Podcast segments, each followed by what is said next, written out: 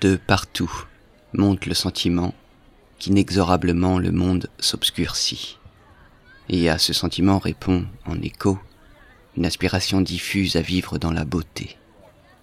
Cependant, les phénomènes ayant conduit et continuant de conduire à cette amputation de monde vraiment vrai n'apparaissent pas d'emblée eux-mêmes en pleine lumière.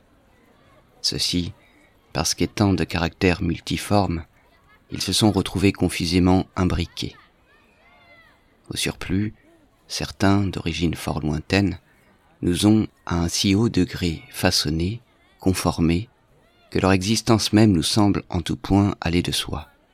Et allant de soi, ils dissimulent le cheminement qui les a engendrés, en même temps qu'ils voilent toute vision de nature à nourrir l'aspiration à vivre dans la beauté.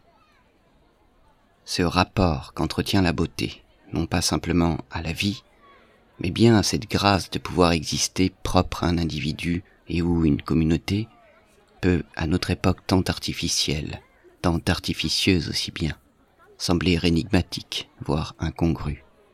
Or, ce rapport, qui est fondamental, c'est lui qu'il s'agit aujourd'hui, à tout prix, de redécouvrir.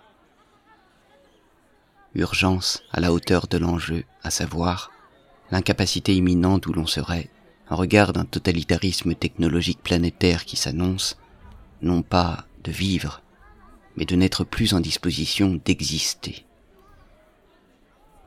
Réfléchir à ce rapport est-ce probablement la façon la plus appropriée aujourd'hui de redécouvrir et de réinventer cela qui a déjà eu lieu et dont le lieu, dès lors qu'il émerge, resplendit de mille éclats du déploiement de la parole qui danse avec le monde, avant que cette parole ne soit définitivement recouverte et ruinée.